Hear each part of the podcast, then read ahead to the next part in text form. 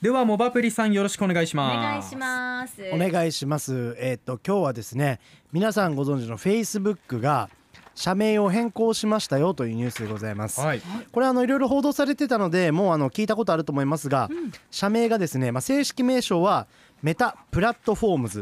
こちらに先月28日社名変更してます。うん。アップのツイッターのコーナーでもちらっと話題になりました、あ、そうでしたか。うんえっ、ーナーまあメタプラットフォームズですが、えー、まあ愛称としてはメタと。うん。メタですよメタ。メタ。メタはい、で、まあ、この、えー名前の意味としては、まあ、あのメタバースって言葉が最近出てきてるんですけれども、まあ、ネット上の仮想空間のこと端的に言うと。うん。これメタバースって言うんですけど、まあ、このフェイスブック社が、えっとまあ、これからは、まあ、このメタバースとか、まあ、こういったメタの方に注力していきますよという、まあ、そういうちょっと決意の表れなのかなというふうに思います。はい。で今後この会社として、えーおよそ1.1兆円を、まあ、このメタバースの技術に投資していくと、まあ、かなりあの舵を切るような流れになってるってことですね。うん。はい、でまあ冒頭ですね、まあ、このメタっていう社名がちょっとなんか可愛いというか弱そうというか。あとあのプロレスラーのねグレート・ムタに似てるんじゃないかっていうね。その指摘をした人たちはちょっとまた特殊な界隈の方ですね。でよくよく考えるとあの大仁田敦いるじゃないですか。ええ。はい。大仁田敦はあのグレート似たっていうですねあの ムタに対抗するキャラクターになったりするんですよね。だからムタニタメタみたいな感じですごい。そうそうそこに並ぶんですね。ちょっとだから今若干プロレスの話の方をしたくなってるんですよね。はい。もういいかなっていう。でもフェイスブックの話で。フェイスブックの話じゃなくてお願いし、うん、あのみんながなでだから僕もメタみたいな名前でね別人格やろうかなとかぼんやり考えてたんですけど。でもこれある意味 まあこの別人格になるみたいなところが、うん。実はあのこのメタバースっていうところと実は絡んでましてうんうん。要はあの VR って皆さん聞いたことありますよね。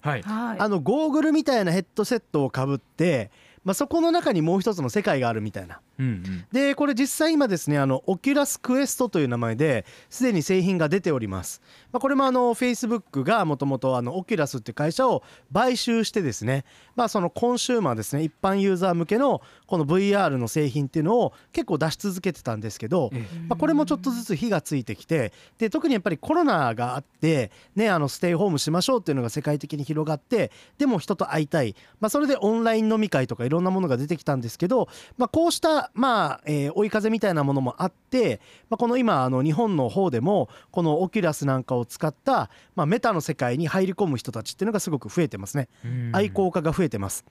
で、まあ、その世界の中ではである種アバターですよね、はい。まあ、自分のもう一つの人格みたいな。だから本当にムタとかとだから実はリンクしてるんですよね。ほうほう。それをネット上に作って人と交流するみたいな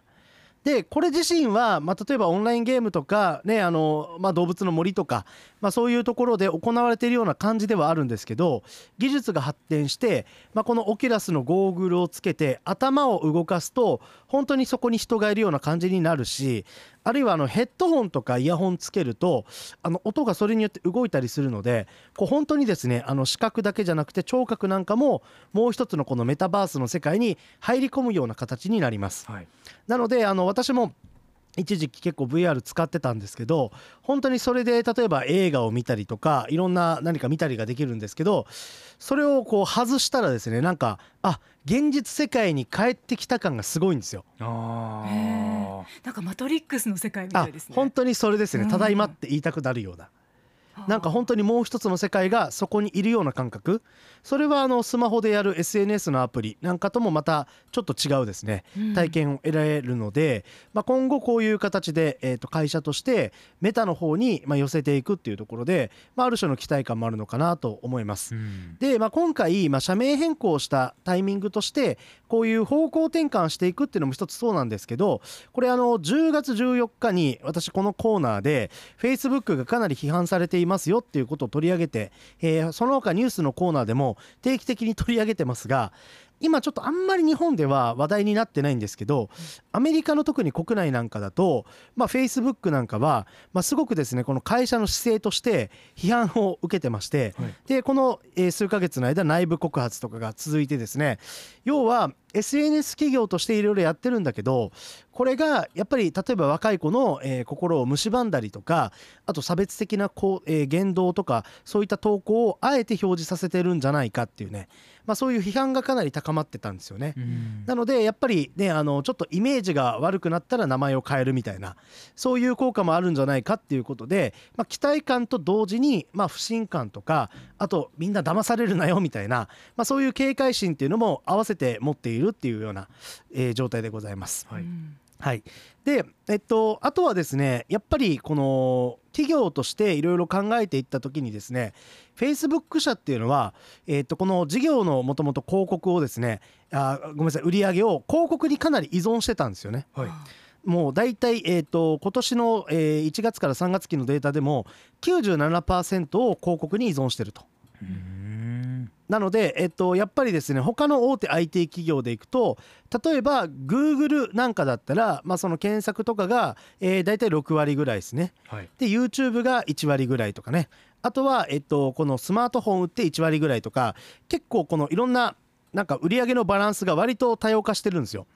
アマゾンでさえも、まあ、実はあのオンラインストア、えー通販サイトのイメージが強いと思いますがその売上比率は大体半分ぐらいなんですよね。はいその他は例えば、えー、と AWS っていうクラウドサービスをやってたりサブスクやってたりいろいろあって。であのマイクロソフトなんかも Windows のイメージがすごく強いと思いますが、はい。まあ、その Windows だけではなくて Azure っていう、えーサーバーやってたりとかあと Office とかのサブスクやってたりとか、うん。こういう形で収益が見事に分散してるんですよ。なのでやっぱりこの他の巨大 IT 企業と違って、まあ、このメタっていうのはかなり SNS の広告に売り上げを依存しているのでやっぱり方向転換を、まあ、早かれ遅かれせざるを得なかったんだろうなっていうところはありますね。うんはいまあっていう感じでまあいろいろまあ変化っていうのがすごく出てくるんですけれどもえっとまあこの収益の構造を変化させた企業っていうのは、まあ、実はあの国内外を問わずすごくたくさんありまして、はい。まあ、例えばあのミクシーって30代以上の方覚えてると思いますがはい。マリコさんもやってました？もうやってましたけど今どうなってるのか逆に開けるのが怖いですね。あの僕たまにミクシー開いてるんですよ。廃墟に行くような感覚で。そしたらあのスパム投稿しかないですね。ああそう乗っなんですね。取られたりしてる投稿がバンバン来たりとかそっかじゃあ廃墟巡り兼ねて私ももう一回 まあごめんなさいねあのちょっとミクシーに失礼でしたがでもミクシーって15年ぐらい前にすごく一世を風靡して、うん。まあ、今30代から上の人たち結構やってた人たち多いと思うんですけど、はい。でもそのねミクシーが結局フェイスブックとかに、まあ、移ってですね会社としてミクシー大丈夫かって一瞬なりかけたんですけど、まあ、ただあのゲームですよね。うーんあのモンストとかですねはいまあ、ああいうソーシャルゲームなどであの会社をうまく方向転換できて今でもまあ残っていると。まあ、なのでやっぱりこの IT の世界っていうのはまあすごくこう流行り廃りっていうのが激しいのでうん今もう盤石だと思ってる企業でもまあ10年とかまあ20年になると本当に残ってるかがわからないんですよ。だからやっぱり絶えず新しいこのえーことにチャレンジして売り上げのバランスとかをこう整えてですねそういうふうにやっていくっていうところでいくと、まあ、Facebook これからまあちょっと気合い入れてねあのメタとして生まれ変わってメタバースとか VR とかうんこういうところに方向転換するっていうことなので。うんまあ、楽しみにしつつ SNS の方に関してはまだまだ疑惑とか会社として問題あるんじゃないのっていう目が向けられてるのでいろんなものを今背負っている会社なのかなと思います。今日の社名変更 Facebook 社名変更についてアンケート立ち上げておりました VR バーチャルリアリティ仮想空間を体験したことがありますか？ということであると回答した方が29%ないが71%でした最終結果は90票集まりましたねありがとうございます。ありがとうございます。えー、馬団さん。お台場のジョイポリスで6人でゾンビと戦う VR やりました。実際銃の機械を持って歩き回りゾンビを倒し VR 空間でエレベーターで2階へ上がったりもできてリアルでした。なるほど。外から見たら広い空間でみんながうろうろしているのが滑稽ですよね。あそれ確かにそうですね。他にはえーっとねどれがいいかな。デーゴさんおはようございます。仕事柄研修でレビー小体型認知症の体験を行いました。ああはいはいなるほど。はい家の中に知らない人や蛇がいて驚いたのを記憶していますよと。こういう研修があるんですね。VR を使った研修。あうん。そうそうそう。だからいろいろこういう認知症とかいろいろな症状を、まあ、疑似体験できる、まあ、これ完璧ではないんですけど、え。そういう形であのやる仕組みとかあと交通安全とかですね。えうん。いろんな形で使えるしだから一応可能性は実はすごく広い分野ということですね。はい。うん。あとヒロムスさん低浮上ヒロムスさんかな。何年か前に「進撃の巨人」展で見ました。あとは知人宅のでのアイドルのライブということで。えー臨場感か。だから、うん。そうですね臨場感もそうですけど知人宅っていうところで言うとねあの本当にポップにうんあるんだなって私たちの身近にもあるんだなっていうところをすごく感じる投稿でしたね。結構いろいろ手に入りやすくもなってきたと思いますのでまた注視して見ていければと思います。モバアプリさんありがとうございました。ありがとうございました。